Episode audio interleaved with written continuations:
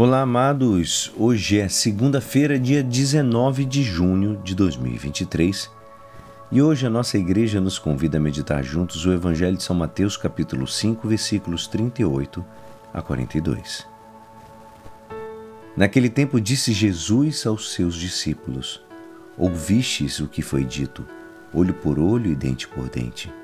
Eu, porém, vos digo: não enfrenteis quem é malvado. Pelo contrário, se alguém te dá um tapa na face direita, oferece-lhe também a esquerda. Se alguém quiser abrir um processo para tomar a tua túnica, dá-lhe também um manto. Se alguém te forçar a andar um quilômetro, caminha dois com ele. Dá a quem te pedir e não vires as costas a quem te pede emprestado. Esta é a palavra da salvação. Amados, hoje Jesus nos ensina que o ódio se supera no perdão.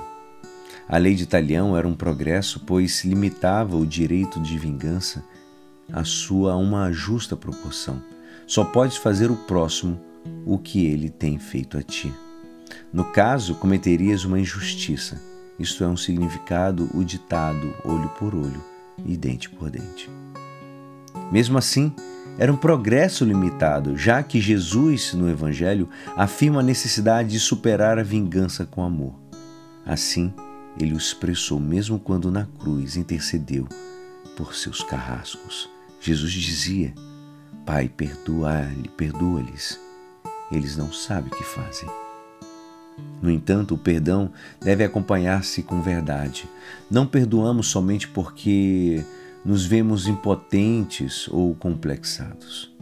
Com frequência se tem confundido a expressão por do outro lado do rosto com a ideia da renúncia a nossos direitos legítimos. Não é por isso. Por, por o outro lado do rosto quer dizer denunciar, interpelar a quem tem feito com um gesto o que tem feito com um gesto pacífico, mas decidido, a injustiça que se cometeu.